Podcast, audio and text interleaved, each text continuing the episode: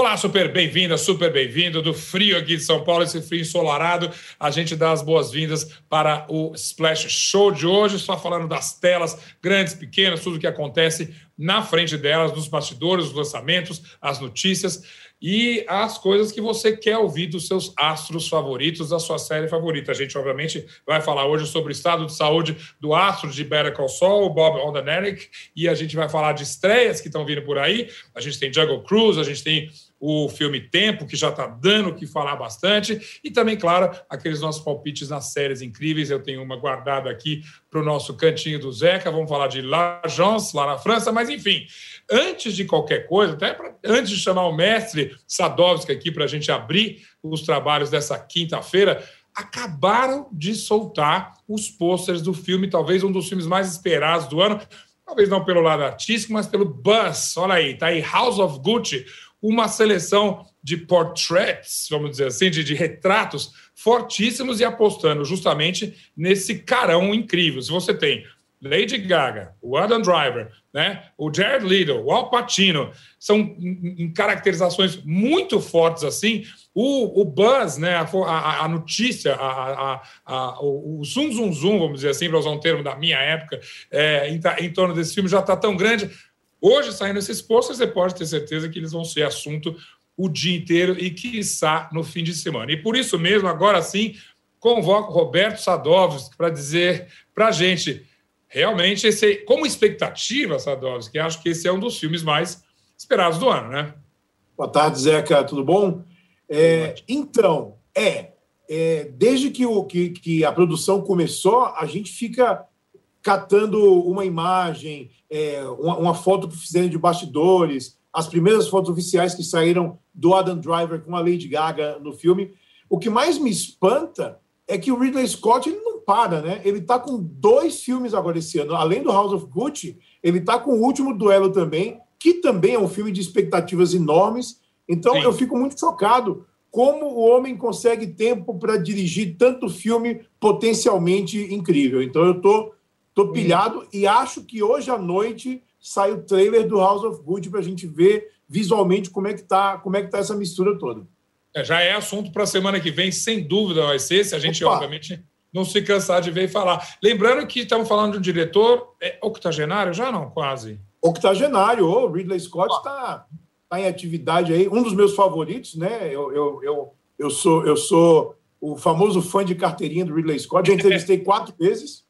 Então é, Opa! É e eu achei que eu tinha, com três vezes, eu achei que eu tinha batido alguma espécie de recorde, mas eu sempre esqueço que tem Roberto Sadowski para bater essas marcas. Vamos lá, então a gente vai embarcar na expectativa. Semana que vem, certamente, a gente vai falar mais de House of Gucci aqui com o trailer lançado. Mas, para falar de uma estreia eminente, e dessa sim você tem muitas informações, porque entrevistou o elenco, inclusive as figuras de peso do elenco.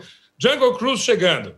Jungle Cruise é, é, é a Disney querendo buscar o seu novo Piratas do Caribe, porque Piratas do Caribe foram cinco filmes, rendeu alguns bilhões, Nossa. mas a, a marca meio que esvaziou. O Johnny Depp né, não, não é mais o astro que ele se tornou com o primeiro Piratas do Caribe, e tinha um vácuo aí a, a ser preenchido. Antes que alguém chegasse na frente, a Disney foi e adaptou outra atração dos seus parques, né? Porque Jungle Cruise é um, é um, é um brinquedo, uma, uma, um ride né, do, do, do, parque da Disney. Colocou lá o Dwayne Johnson e a Emily Blunt para encabeçar o elenco e rodaram em 2018, comecei em 2019. Né? O filme foi adiado uma vez e aí a pandemia fez adiar de novo e está chegando aí. É, um, é divertido, eu digo que é divertido. Sadowski, eu fico curioso como é pela escolha desse ride, justamente, desse brinquedo da Disney, para virar uma, uma história. O Piratas do Caribe, você consegue até imaginar, obviamente, piratas, você tinha tem a aventura e tudo. O Jungle Cruise, não sei se você já passou pela Disney em alguma fase da sua vida, era um, um, um, um passeio relativamente pacato, né? É um passeio que você vai lá, admira os bichinhos, não, tem, não, não tinha automaticamente uma conexão com a aventura ali. Eu fico pensando que até Space Mountain da Disney é mais aventureira como inspiração para um, um um, filme de longa-metragem do que isso.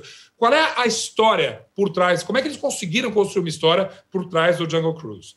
Oh, de novo, a inspiração aí foi, foi mesmo é, Piratas do Caribe, porque é uma história que tem um pouco de, de é, aventura em uma locação exótica, né? fica na selva amazônica, eles partem, eles partem de Porto Velho, inclusive, na, na aventura deles, e tem aquele Sim. elemento sobrenatural. Né? Então, tem uma maldição que acompanha algumas pessoas, essa maldição tem que ser quebrada. Basicamente, é uma fotocópia de Piratas do Caribe com um novo elenco e com um, um, um novo setting, né? com um novo lugar. Funciona, é divertido, tem aquela mistura de comédia, romance, aventura, um, tem uma certa intensidade, mas não muito, porque é para criançada. Eu acho que o casal central é super carismático, né? Eu conversei com, com o Dwayne Johnson e com a, com a Emily Blunt, eles falaram um pouco sobre como que é fazer essa mistura de, de aventura, tal, de gêneros, e colocam muito na conta do diretor, né? Que é, é, é o Jaume Colette Serra, cara que fez um monte de filme de ação com o Liam Neeson, de repente uhum.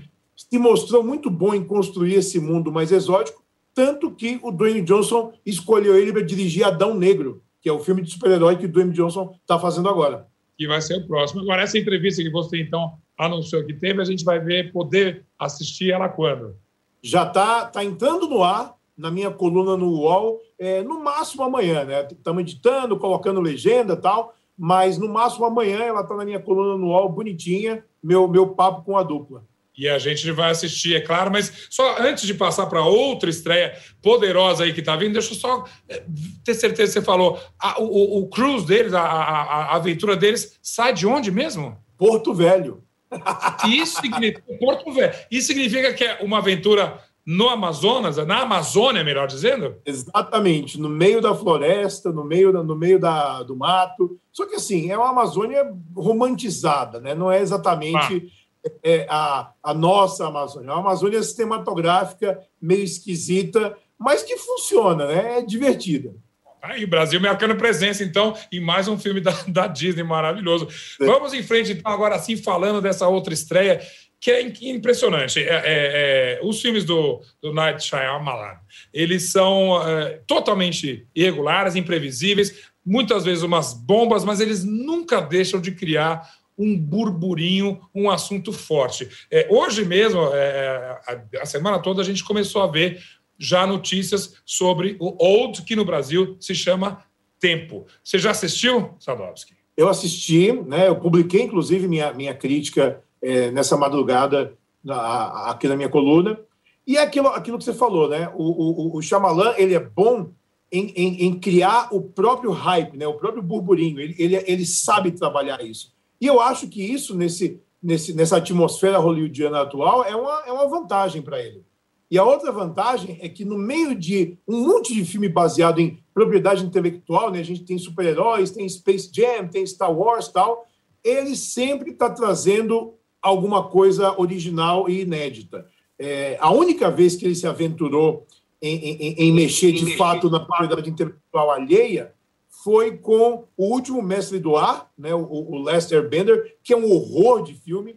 Não deu nada certo, exatamente. Foi um desastre, nada né? Certo. E, aliás, diga-se, entre vários desastres da carreira do Shyamalan, né? Vários desastres. Ah, ele fez Fim dos Tempos, é o filme que o Mark Wahlberg conversa com a Samambaia. Que é não, uma, como é que chama aquele Lady in the Lake, que é uma bomba também, não é? Então, o engraçado, Zeca, é que muitos filmes deles que saíram há alguns anos, tem uma turma que está redescobrindo agora e achando um valor que eu fico pensando, cara, eu não vi nada disso no filme quando saiu, né? A própria Dama na Água, quando eu vi, eu falei, hum. Só que tem gente que fala, nossa, é uma obra-prima. Meus colegas, outros críticos tal, é uma obra-prima, tem que ser revisto tal. Eu fico pensando, Será que o Shyamalan, ele, ele realmente é esse gênio? E a gente que não entende direito qual é a dele, te, demora um tempo para poder enxergar o que, que ele estava colocando lá. Eu, eu, eu, não, eu não descarto essa possibilidade também. Eu acho que ele tem uma visão artística muito clara, né? Sim. e ele, de fato, é um diretor de muita habilidade. E talvez ele comece a, a pensar e ter as teorias que vão além do que a gente está enxergando na hora. Só que é verdade. que eu bom, eu, eu, nunca saio, a gente nunca sai indiferente no filme dele. Eu me lembro, Exato. você me ajuda com o nome, é claro. Como chama aquele que as pessoas se suicidavam? E que é era... fim dos tempos, esse, fim do tempo. Eu gosto daquele. É The Happening, exatamente. Que é uma coisa misteriosa. Esse, se eu rever, certamente eu vou ter uma boa surpresa. Mas eu acho que ele é um pouco é, é, vítima do próprio sucesso, aquele clichê enorme, porque o primeiro filme dele, que tinha uma marca, obviamente, icônica, que é um final que faz você ver o filme inteiro de uma maneira diferente, sem dar muito spoiler, se é que alguém ainda não viu o, o, o sexto sentido. É, mas há sempre uma expectativa de que um filme do Shyamalan vai estar sempre com um final que vai torcer a sua cabeça. Tempo tem exatamente isso? Vamos falar um pouco sobre o que é esse filme. Tempo é baseado, Tempo é baseado no, numa graphic novel franco-sueca. Tem um pouco disso também. É uma, é uma praia isolada, né? São duas famílias que vão para o resort. Eles são convidados a conhecer essa praia isolada. Quando eles chegam nesse lugar, eles não conseguem mais sair, né? Tem algumas outras pessoas que estão lá com eles e o tempo nesse lugar ele é acelerado. Então todo mundo começa a envelhecer muito rapidamente e eles não sabem o que está acontecendo. Daí tem aquelas coisas típicas que o Shyamalan gosta de colocar nos filmes dele, de suspense, de jogo de câmera, de quebrar nossa expectativa. E é claro que tem uma, uma reviravolta maluca é, no fim, que muita gente torce o nariz. Sabe, sabe é, acidente de carro em descida de serra? Você, você, você vê que a coisa está meio bagunçada, mas você sempre bota o pé no freio para parar e prestar atenção.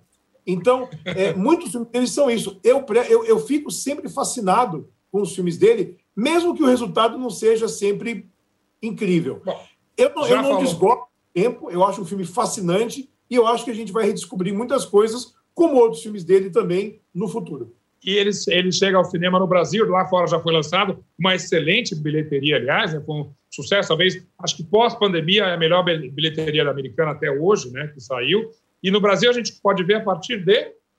Hoje, hoje está no Bora. cinema, tá? quem, quem tiver se sentir seguro para ir ao cinema, eu recomendo, vai lá, arrisca tempo, e se não gostar, continua xingando o, o, o Shyamalan, que tá muito bom. Mais uma esperança para esse que ainda não foi no cinema e toda semana fala: agora é esse que eu vou. Preciso Shyamalan e me leve para as grandes salas. Vamos falar de Veneza, é, que é o Festival de Veneza, que é importante, talvez, difícil até ver essa escala, o segundo festival de cinema mais importante do cinema aí, como arte e, sobretudo, como comércio. A gente pode falar um pouco isso, até para justificar um pouco a presença do Brasil nessa seleção do festival. O Brasil, o Brasil aparece, se não me engano, com três títulos, é isso que foram anunciados essa semana, Sadowski? Eu acho que é por aí mesmo, viu? Eu acho que é isso. Da minha conta aqui, a gente tem um curta-metragem uh, da Bárbara Paz, que é também muito bacana. E a Bárbara já, inclusive, foi agraciada no Festival de Veneza com o um documentário que ela fez sobre o Babenco. Aí você tem um outro filme chamado Deserto Particular, que me parece bastante interessante também.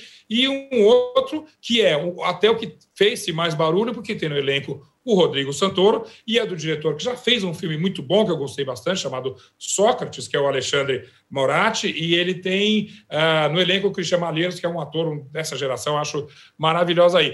Uh, nenhum deles numa mostra competitiva exatamente ali, mas estar na mostra é importante? Eu acho que é uma vitrine, e toda vitrine é importante. É, a, a, gente tem esses três grandes festivais no mundo, que é Cannes, Berlim e Veneza, e é claro que a uhum. gente tem Toronto, Sundance, né, que são festivais todos que, que, quando um brasileiro tem que estar lá, eu acho incrível, porque é uma vitrine. O Sim. Brasil ele não tem uma cara do seu cinema, né? não tem nada tão particular no nosso cinema como tem no cinema argentino, por exemplo. Então, essa busca de identidade passa também por a gente mostrar a nossa cara, nossos filmes para o resto do mundo. Então, é, entrar no festival como Veneza, mesmo em mostras paralelas, mesmo fora de competição, eu acho importante porque, quer queira ou quer não, vai ter gente de peso no festival vendo os filmes. Então, isso pode fazer com que a gente consiga viajar mais do que a gente viaja hoje. E é super importante isso. E olha, como vitrine, essa regra não vale nem só para o Brasil. A gente tem, por exemplo, Duna, que é um filme que está fora da competição, mas é um filme que a gente já sabe que é extremamente comercial. Né? A, a mostra tem destaques que a gente gostaria de ver e que criam um barulho por estar no Festival de Veneza. Além dessas, desses títulos brasileiros, você destacaria outras coisas que estão na, ah, na programação, não digo nem na competição, mas na programação do festival? Oh, fora de competição, é, a gente tem o filme novo do Edgar Wright, né, A Última Noite em Sorro, que eu estou super curioso para ver, porque o Edgar Wright é um dos diretores que eu mais admiro no mundo. É, e eu levei ele para comer brigadeiro aqui em São Paulo, tem que lembrar esse detalhe importantíssimo. Sempre com uma cutucada na gente, eu gosto da dose.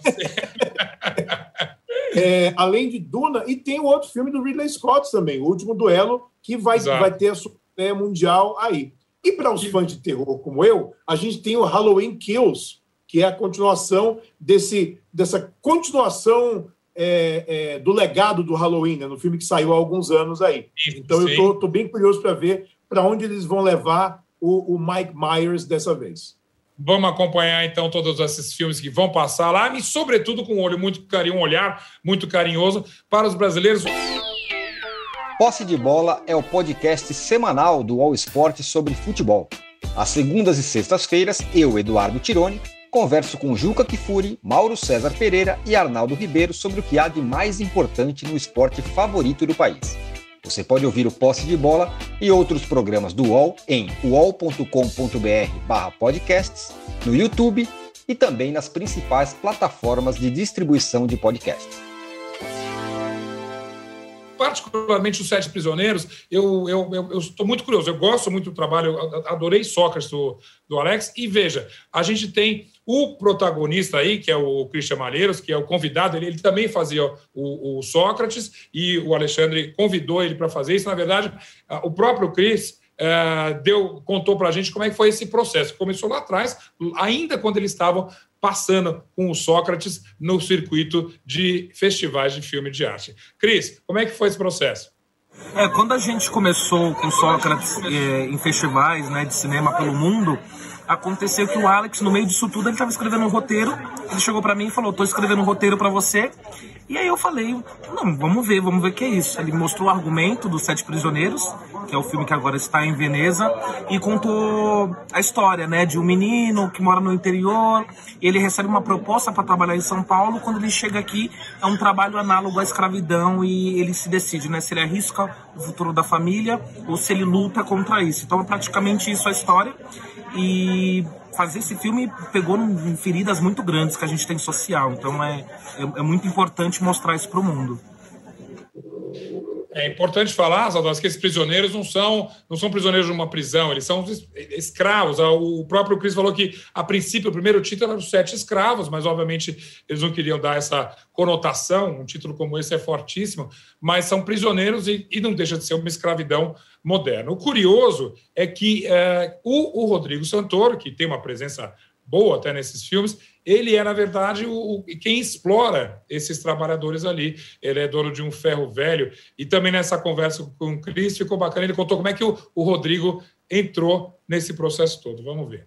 A gente começou esse processo de pesquisa, de tudo, né, do, do, da, do trabalho análogo à escravidão, quando a gente se debruçou sobre isso, é, o roteiro foi tomando uma forma e foi tendo esse outro personagem que é, que é muito importante para contar essa história, é, que é o personagem do Rodrigo, que é o dono do ferro velho, a pessoa que tá ali escravizando as pessoas, digamos assim. Uhum. E aí a gente viu que precisava de um ator de muita, de muita potência, um ator né, de muito estofo que desse conta desse personagem.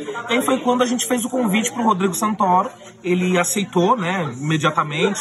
A gente fez uma leitura de roteiro e a gente começou, ele chegou para agregar nessa, nessa construção e nessa pesquisa, né? Então a chegada dele no projeto amadureceu muito é, é tudo isso, né, no que a gente está mostrando hoje que dá mais vontade a gente ter ainda. Bom, como você disse mesmo, muita coisa boa para assistir, para esperar, e isso aí, como você comentou lá no começo, um festival desses é uma vitrine comercial também. Esse filme tem o braço da Netflix por trás e é assim que a banda toca nessa né, Exatamente, são os novos tempos, novos mundos.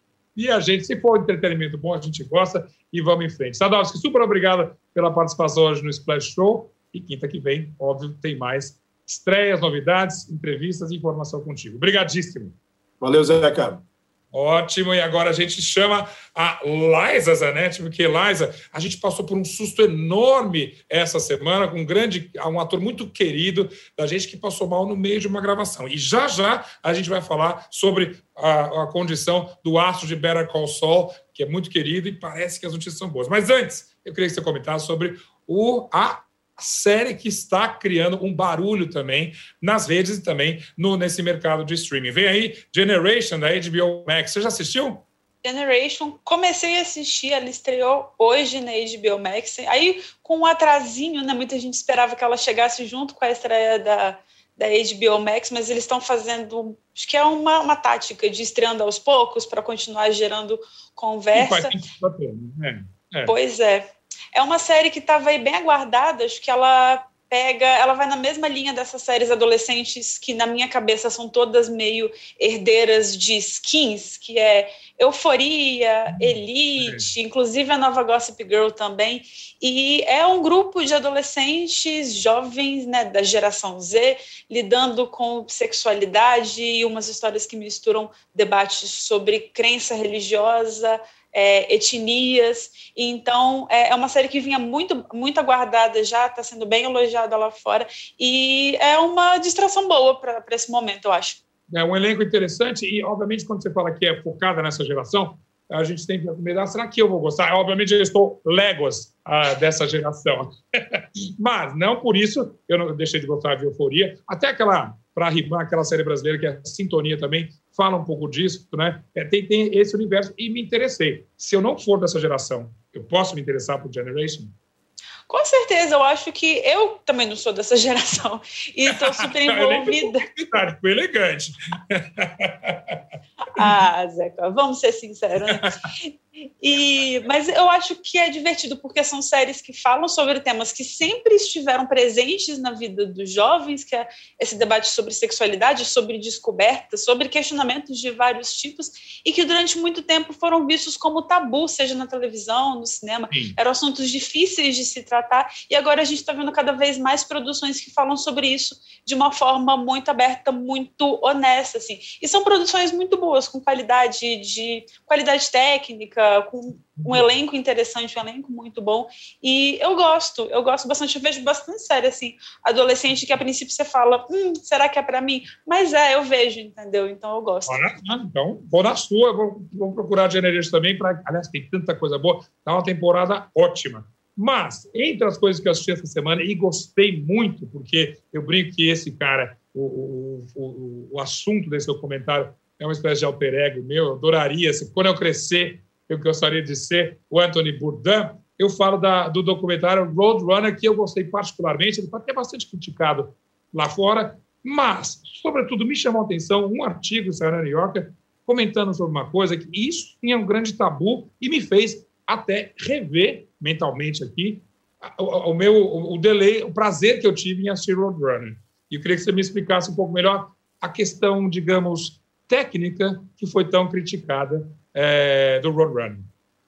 É, então, tem é, então, rolado tem... um debate há algumas semanas, já umas duas semanas pelo menos, em, em torno do documentário Roadrunner, justamente porque o diretor usa inteligência artificial para emular a voz do Anthony em, uma, em, um certo trecho do filme. É um filme que foi muito bem de bilheteria lá fora, inclusive, é o documentário que mais levou gente ao cinema nessa reabertura depois da pandemia. Eu não sabia. Boa, pois boa, é. Boa então, é, ele tem gerado uma repercussão positiva, mas a repercussão que vai na contracorrente é essa coisa do uso da inteligência artificial para emular a voz dele. O detalhe é que o filme não identifica que isso é através de inteligência artificial, então as pessoas não sabem, foi descobrir depois. E aí, em entrevistas, ele, o diretor deu a entender que a esposa do Anthony tinha autorizado e foi uma meio que uma falha de comunicação. Ele falou de um jeito que parecia que ela tinha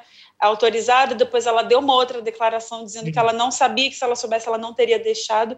E aí a partir disso gerou-se todo um debate dos limites, né, do uso da inteligência artificial né, no audiovisual?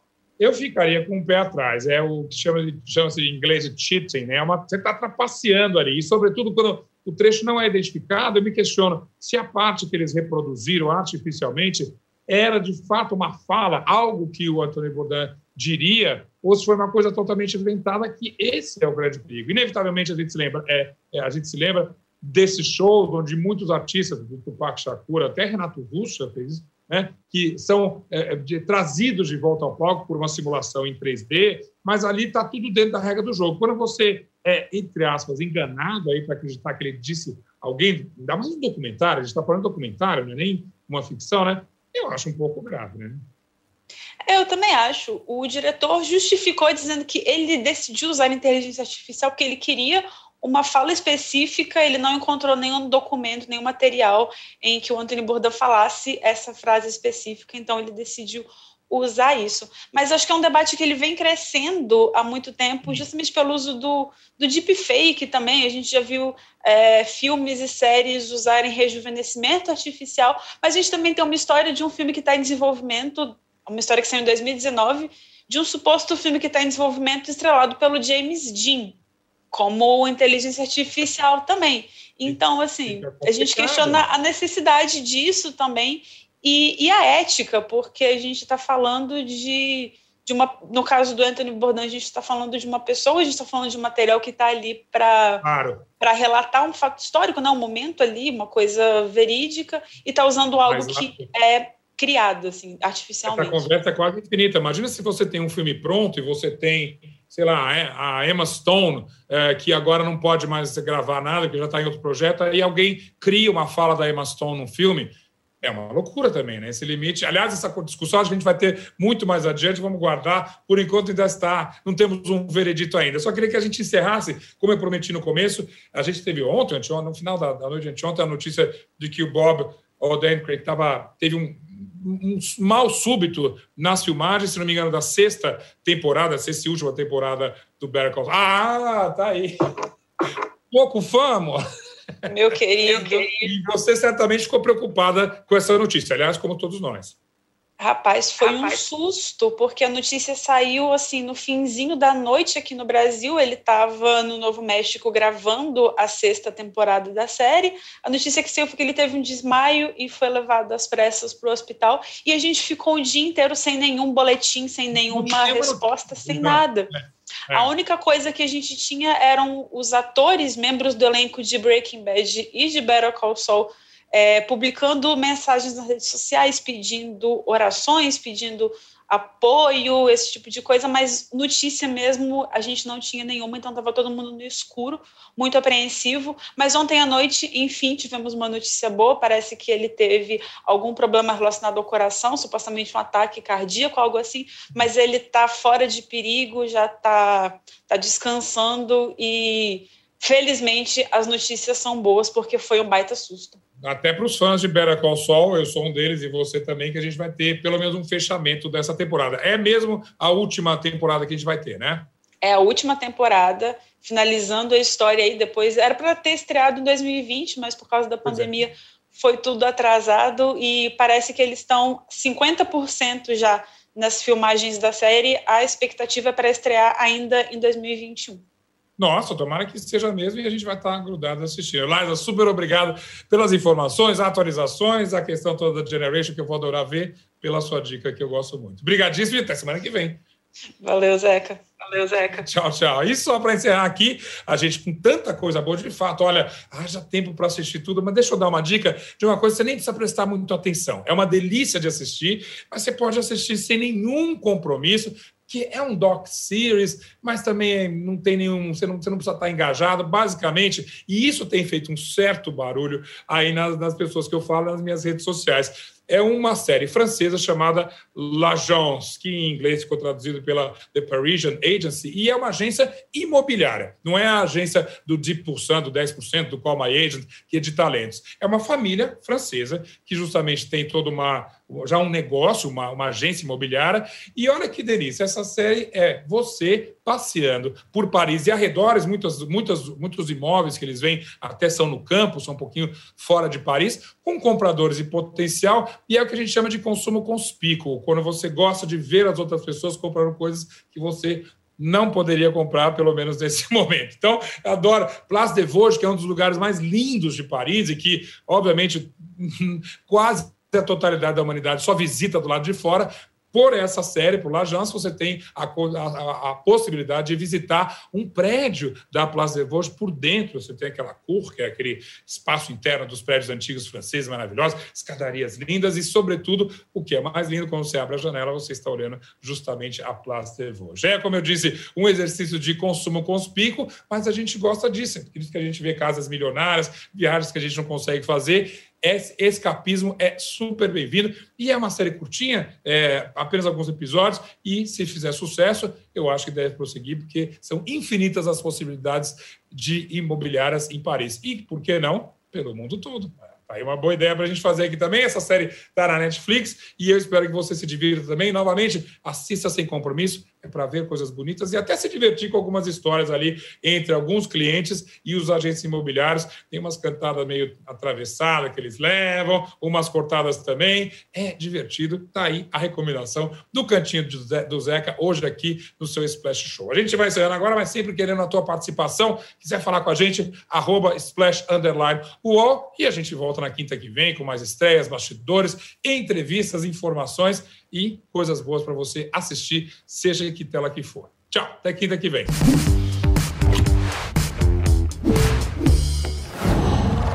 Qual?